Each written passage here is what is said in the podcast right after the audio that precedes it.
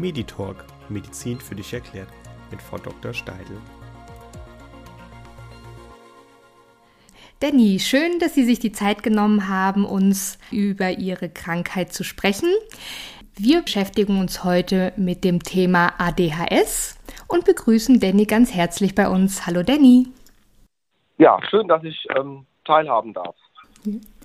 Danny, können Sie bitte den Zuhörern erzählen, wie Sie überhaupt auf die Idee gekommen sind, dass Sie ADHS haben könnten? Ja, das war halt im familiären Umfeld. Meine Nichte hatte wohl ADHS und dann kam das mal ins Gespräch, dass ich das auch haben könnte. Ich habe das dann irgendwie abgestritten und habe gesagt, komm, das kann nicht sein. Und dann gab es mal ähm, eine Serie auf Arte und da war ein Thema, ging es da um dieses Erwachsenen-ADHS und das hat dann diese ganzen Symptome und Dinge, ich habe mich da halt wieder, wiedergefunden drin. Und ich habe dann so gedacht, oh je, das stimmt alles, was es ist. Und naja, so ist das halt. Wie alt waren Sie zu diesem Zeitpunkt? Also gar nicht so lange her, das ist vielleicht zwei Jahre her. Mhm. Und Sie sind jetzt wie alt? 55. Okay, also das hat eine lange, lange Zeit gedauert. Gab es schon in der Kindheit oder Jugend Auffälligkeiten, die Sie jetzt retrospektiv erkennen lassen, dass es da auch schon eine ADHS war?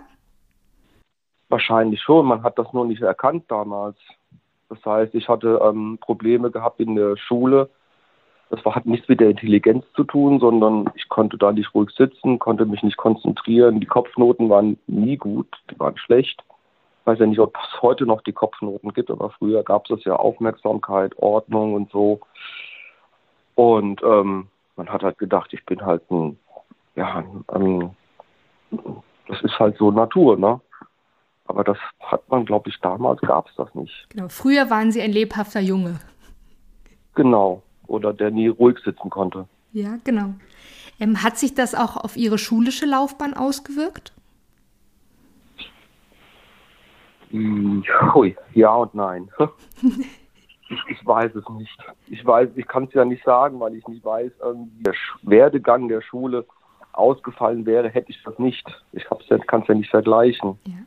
Und nachdem Sie jetzt diese Sendung gesehen haben bei Arte, wie ist es weitergegangen? Haben Sie sich Hilfe gesucht oder dann noch sehr lange gewartet, bis überhaupt eine Diagnostik angefangen hat? Ja, ich hatte dann auch, ich war ja meiner Psychiaterin, auch wegen einer Depression.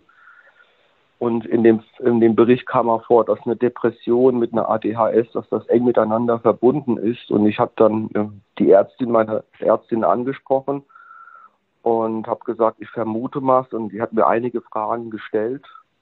Und dann hat sie gesagt, wir machen mal mit Ihnen einen Test. Dann haben wir diesen Test gemacht. Das ging über drei Stunden.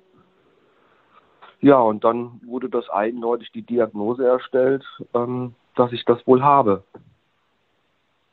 Und ähm, was für mich auch eine gewisse Erleichterung war, weil es mir wie von Augen von den Schuppen gefallen ist, diese Bestätigung zu haben. Ich meine, das ist ja jetzt Krankheit. Sie sagen, das ist eine Krankheit. Ich will jetzt nicht sagen, dass es so eine Krankheit ist, aber es ist halt, es belastet einen. Sagen wir es mal so. Ja. Also es hat Auswirkungen auf Ihren Alltag. Ja, Mhm. Massiv. War diese Diagnosestellung eine Erleichterung für Sie? Ja, definitiv. Das hat auf einmal viele Sachen erklärt in Ihrem Leben? Ja, so wie Schuppen vor den Augen. Und man hat sich dann auseinandergesetzt und man weiß, warum man so ist und so weiter. Jo. Was ist dann nach der Diagnosestellung passiert?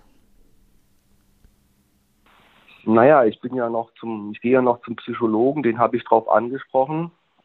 Und der hat gesagt, er soll, ich soll ihm die Diagnose mitbringen. Und er geht so ein bisschen in die Richtung, dass er mir so ein bisschen was zeigt, wie man sich verhält und ähm, diese Dinge. Und dann war ich bei der Psychiaterin, die hat mir dann ein Medikament verschrieben. Das nehme ich aber erst seit vier Tagen. Ich weiß es nicht, wie es funktioniert. Mhm. Und dann werden wir sehen, aber ich bin ja in zwei Wochen wieder da und dann werden wir gucken. Okay. Haben Sie negative Auswirkungen von diesen vier Tagen mit Medikament festgestellt? Nein, überhaupt nicht. Also Sie vertragen es wunderbar, da braucht man keine Angst vor haben. Also ich merke nichts. Sehr gut. Jetzt die Zeit vor der Diagnosestellung. Können Sie vielleicht den Zuhörern schildern, wo es Probleme im Alltag, vielleicht in der Familie oder im Job gab wegen der Erkrankung? Hm, naja, es geht echt nur um Konzentrationsprobleme. Ich meine, hm, naja, es ist jetzt nicht so schlimm. Meine Freunde machen Witze über mich, meine Frau macht Witze über mich, weil ich ständig irgendwas liegen lasse und ich ständig was suche oder ich völlig zerstreut bin und die Freunde wissen das, wenn ich irgendwann mal abschweife, die erzählen, ich höre nicht mehr zu oder stehe einfach mal auf. Die wissen das, die sagen, das ist halt der Danny, der ist halt so. Bei fremden Leuten, naja, es ist schon komisch, wenn die einen nicht kennen, denken, denken die ihren Teil. Das ist auf der Arbeit ist das oft so, dass man, ja, wie soll ich sagen, naja, dass das, ich glaube, das ist sehr anstrengend für einen, der, der das hat, weil man, weil das Arbeit ist, sich noch mehr zu konzentrieren und seinen, seinen Job richtig gut zu machen. Und ja, was aber ist, wenn, also was wirklich, wenn es etwas wichtig ist und ich kann mich schon konzentrieren für eine Sache. Das kam aber auch in dem Bericht so. Wenn mich etwas interessiert, dann vertiefe ich mich da drin. Genau, also Sie haben Ihr Steckenpferd, wo Sie sehr gut sind und Sachen, ja, genau. die Ihnen nicht so gut liegen, die fallen Ihnen dann auch wirklich richtig schwer. Disziplin, ähm, Dinge zu organisieren, Dinge zu planen. Ähm, ich verlege andauernd irgendwas. Ja, da gibt es so eine Hilfe. Es gibt so einen, so, einen, so einen Chip, das ist am Schlüssel, das drücke ich drauf und dann findet er mein Handy. Und umgekehrt, wenn ich den Schlüssel suche, kann ich das über das Handy finden. Unglaubliche Hilfe. Ist nur das Problem, wenn ich beides suche. Dann habe ich ein Problem. Aber ist noch nicht passiert. Zum Beispiel diese kleinen Hilfsmittel, die habe ich. Haben Sie sich im Laufe des Lebens diese kleinen Hilfen und Tricks selber angeeignet oder hat der Therapeut Ihnen damit geholfen? Naja, ich, der, der, Therapeut weiß das ja erst seit vier Wochen und ähm, ich fange erst an, das zu lernen.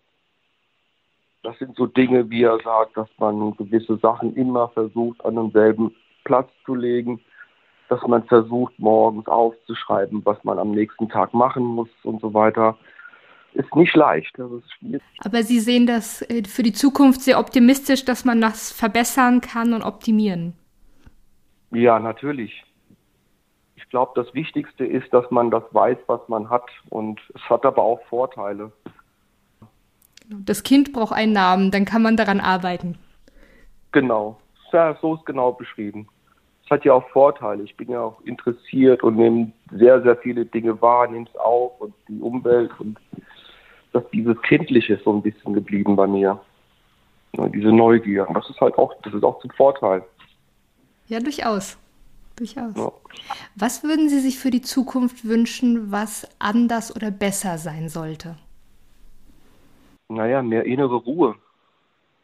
Und fokussieren auf Dinge und runterfahren und nicht abschweifen und nicht andauernd irgendwas vergessen, liegen lassen und vor allem man hadert dann mit sich selbst. Ne? Das ist dann verzweifelt manchmal, wenn sie zwei Stunden den Schlüssel suchen und das kommt ihnen dreimal in der Woche vor. Das oder ich einfach Termine vergesse. Sowas, ne? Also es belastet. Ja, es belastet sehr. Auch, auch das Umfeld. Glauben Sie jetzt, wo Sie die Diagnose haben, ja. dass die Depression aufgrund der ADHS gekommen ist? Ich glaube, ja. Mit dem Grund, ja. ja. Aber diese, das ist eine gute Frage, weil ich meine Ärztin zwei Wochen fragen werde. Ja. Also einfach diese Belastung mit der ADHS im Alltag zurechtzukommen. Ja, ja. das äh, ähm, verlangt von ihrem Körper, von ihrer Psyche sehr, sehr viel Energie. Genau. Würden Sie Patienten oder noch nicht Patienten, die auch noch nicht wissen, dass sie ADHS haben, etwas gerne auf den Weg mitgeben? Ja, ich würde sagen, dass das ähm, auch was Positives hat, wenn man das hat, weil ich glaube, dass diese Menschen oft sehr oft sehr kreativ sind und ähm, vielseitig interessiert sind und weltoffen sind. Das habe ich auch in dem Bericht gesehen und das hat auch wieder gespiegelt. Und das ist ja auch was Schönes. Ja. Genau, jede Münze hat ja zwei Seiten.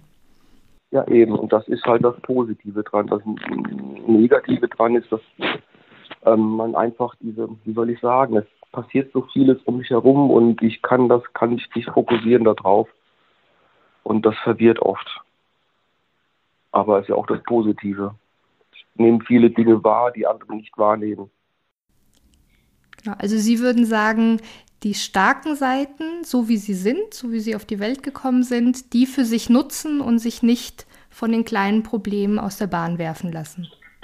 Ja, ich glaube, wenn das einer hat und diagnostiziert hat, das ist schon, wenn man das hat, dann weiß man, dass man es hat. Und dann kann man ja sich helfen lassen.